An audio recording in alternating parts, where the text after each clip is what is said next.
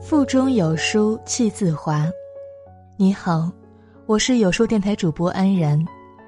今天要跟你分享的文章名字叫做《看别人朋友圈的时候，最忌讳这一点》。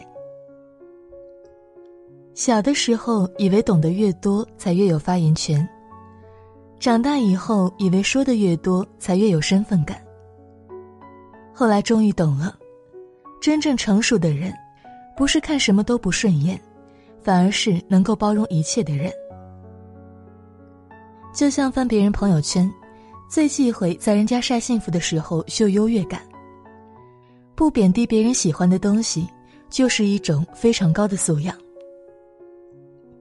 我曾经问过一对结婚四十五年，至今依旧非常恩爱和睦的夫妻：“你们婚姻圆满有什么秘诀呢？”那个有点憨憨的男人说道：“举个例子吧，他每天起床以后都要站在窗前，花十分钟双手合十的祷告。而我呢，我根本不理解这有什么意义。但是这么多年了，我从来没有因为任何事情去催促、打扰过他。我不需要陪他做他喜欢的事情，我仅仅是尊重，那就够了。很多人说。”要找到三观一致的人太难了，但我觉得是他们误解了三观一致的意思。我喜欢西餐，你喜欢路边摊，这不叫三观不合。我喜欢西餐，你说矫情；你喜欢路边摊，我说 low，这才叫三观不合。所以呀，你要知道，美和丑、黑和白、高贵与低贱，都是相对的概念。正如两朵花放在一起，你能说哪一朵花更加好看一点吗？有一个词语叫做“爱屋及乌”，特别有道理。你说你都爱他这个人了，那他的信仰、癖好、小偏执，便一并爱了去吧。日剧总觉得邻家更幸福中，奈奈夫妻住在公共社区里。有一次社区小聚当中，邻居知道奈奈还没有孩子，便说道。生孩子不是所有女性的共同愿望吗？奈奈尴尬的解释道：“每一个人都有自己的价值观。”而那个人呢，仍然自顾自的秀优越感，说道：“女人有了孩子才算真正的女人呀。”说的就好像奈奈犯了多大罪过一样。在生活中，我们总会遇到这种人，别的不行，就擅长挑刺。在朋友圈里。你发一个什么，他都有话说，但凡不是他喜欢的，就觉得不正常。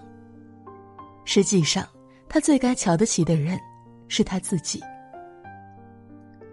吸引力法则当中有一个词语叫做“敌意化投射”，意思就是我们会将自己不能容忍的特质投射给别人，并用厌恶和指责来给自己划清界限。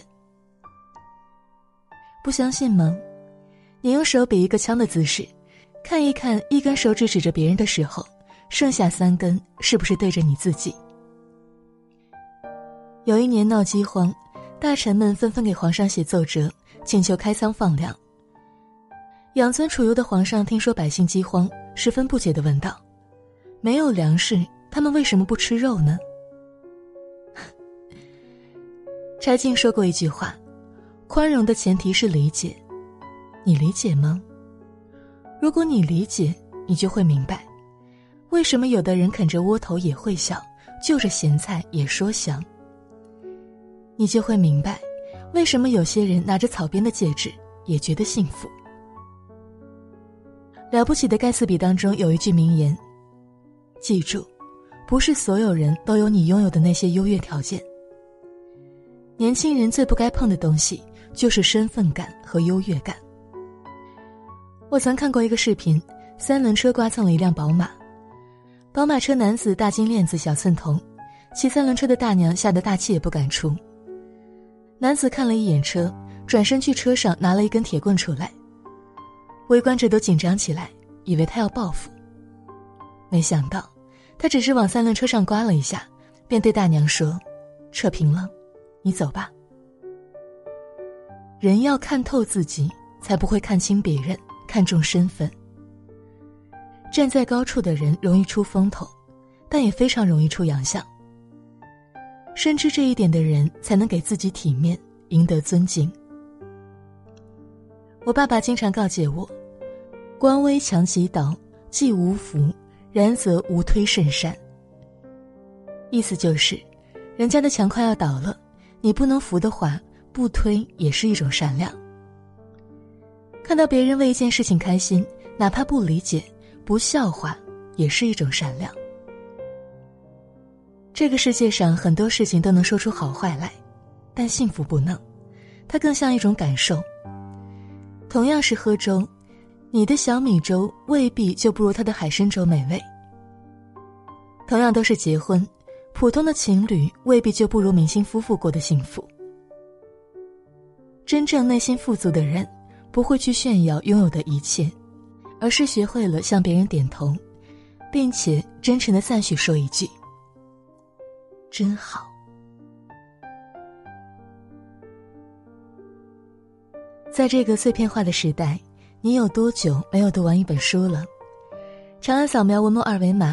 在有书公号菜单免费领取五十二本共读好书，每天有主播读给你听。欢迎大家下载有书共读 APP 收听领读，我是主播安然，在美丽的沙里河畔为你送去问候。如果你喜欢我的声音或者想要找到我的话，可以在文末主播简介里关注我的微信公众号。明天见。